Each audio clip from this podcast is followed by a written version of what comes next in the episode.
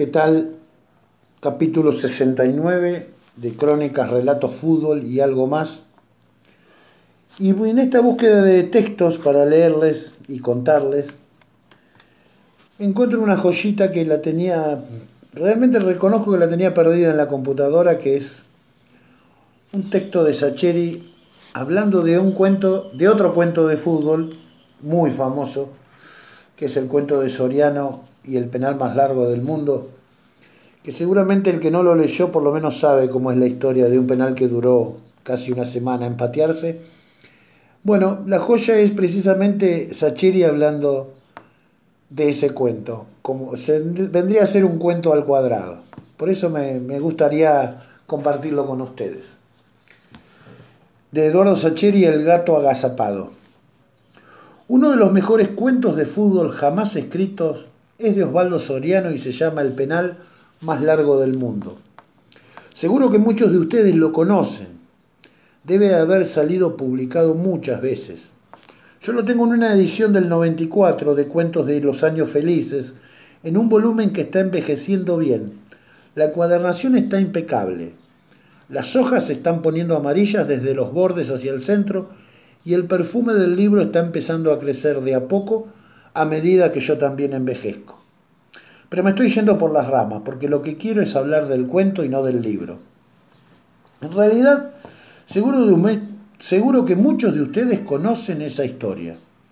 Uno de esos relatos de fútbol patagónico que Soriano escribía tan bien, que uno nunca sabe si son inventados o son recuerdos, y uno quiere que sean recuerdos porque sospecha que el mundo sería un lugar más humano si lo que Soriano cuenta hubiese sucedido alguna vez en algún sitio.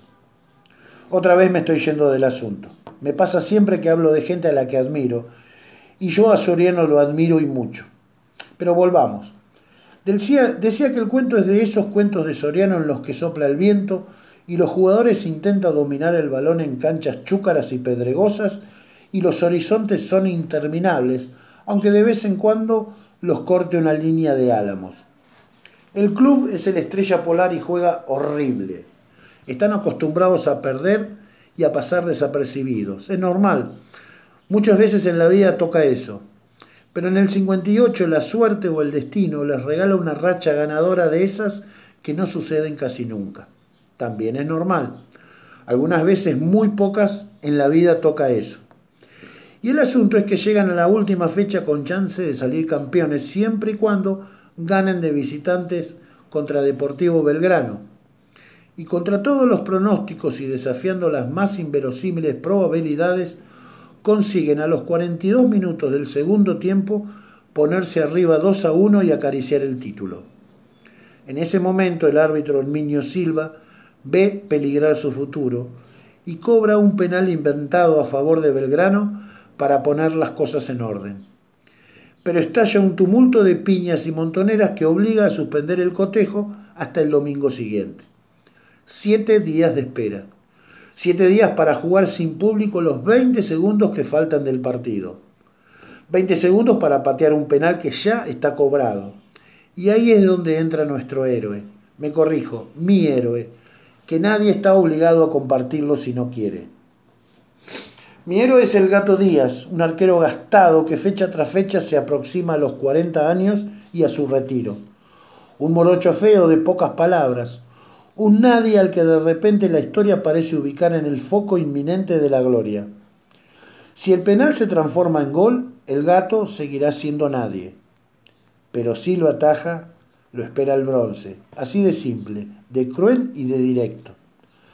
Avanza la semana y crece la ansiedad de todo el mundo. Todos especulan con la hazaña, pero la hazaña no depende de ellos, sino de ese arquero que acepta que todos los hombres del pueblo le pateen un penal para entrenarlo o que juega a los naipes en la sede del club mientras intenta escudriñar las intenciones del delantero que a la misma hora y en otro pueblo padece su propio desvelo.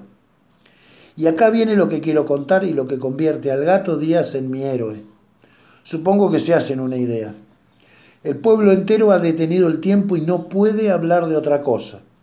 El gato no puede salir de su casa sin que una corte de curiosos lo siga, unos pasos atrás, dudando si dejarlo solo o abrumarlo con consejos y bendiciones. Las viejas rezan por él y los tipos le envidian la suerte. En esa atmósfera irrespirable por la admiración y la ansiedad, el empleado de la bicicletería le pone palabras a lo que todo siente cuando le ruega que lo ataje. En su primera frase el gato ya muestra que es distinto, que su cabeza no va al mismo corral que el resto del rebaño, porque sin aspavientos le pregunta al bicicletero, ¿qué me cambia eso? El otro no tiene problema en aclarárselo, pero pobre gato, está nervioso, seguro, está nervioso y hay que explicarle hasta las verdades evidentes. Y entonces le aclara que si lo ataja, nos consagramos todos. ¿Y saben lo que le contesta el gato Díaz? No se olviden de que está presente medio pueblo, medio pueblo pendiente de lo que diga su héroe perentorio. Medio pueblo que contiene la respiración porque necesita que ese arquero los tranquilice y les demuestre que está listo para colocarlos a todos en el cielo impoluto de la inmortalidad futbolera. Pues bien, el gato hace una mueca breve y le contesta, yo me voy a consagrar cuando la rubia Ferreira me quiera querer. Eso es todo. ¿Será que es el 58?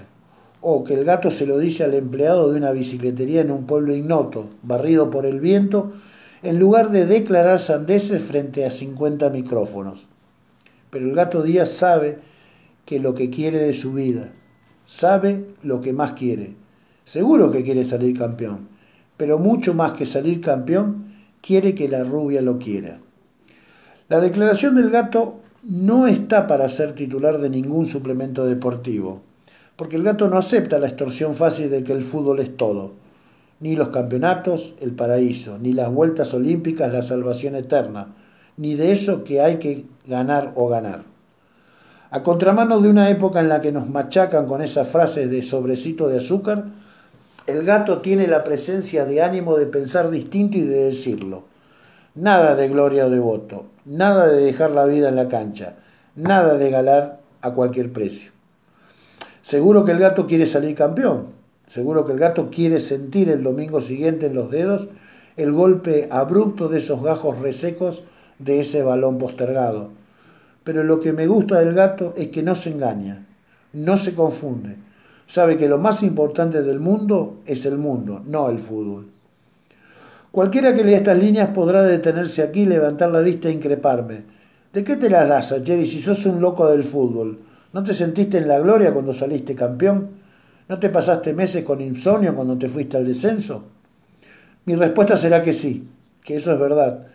Pero eso es porque yo soy un estúpido, no porque esté bien que lo sea porque yo no tengo la sabiduría del gato Díaz, que se planta frente a un pueblo entero con la misma serenidad con la que el domingo siguiente se planteará frente a Gauna, el delantero de Deportivo Belgrano, para decirles que no, que momentito, que una cosa es una cosa y otra cosa es otra cosa.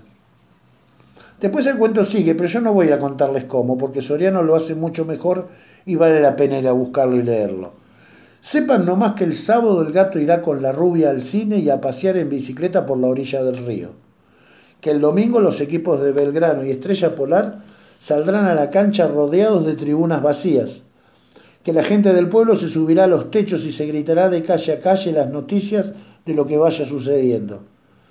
Que Gauna iniciará a las 4 menos cuarto de la tarde la corta carrera necesaria para patear por fin ese penal endemoniado y que el gato se pasará todo el rato pensando en su destino, pero no en su destino con minúsculas de me tiro a la derecha o me tiro a la izquierda, sino en ese otro destino que lo deslumbra y que recién se resolverá cuando sea de noche, cuando vaya al baile, cuando por fin esté frente a frente con la rubia Ferreira.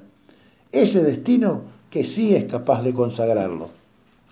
Ahí se los dejo al gato, agazapado, en puntas de pie, con los ojos semicerrados, diciéndome desde las páginas de un cuento inolvidable que en el fútbol como en la vida hay algo más importante que las victorias y las derrotas, mucho más importantes, con quien te toca compartir eso de ganar y eso de perder. Gracias a Cheri porque hiciste mejor a un cuento ya escrito. Y, nos vemos en la próxima. Gracias.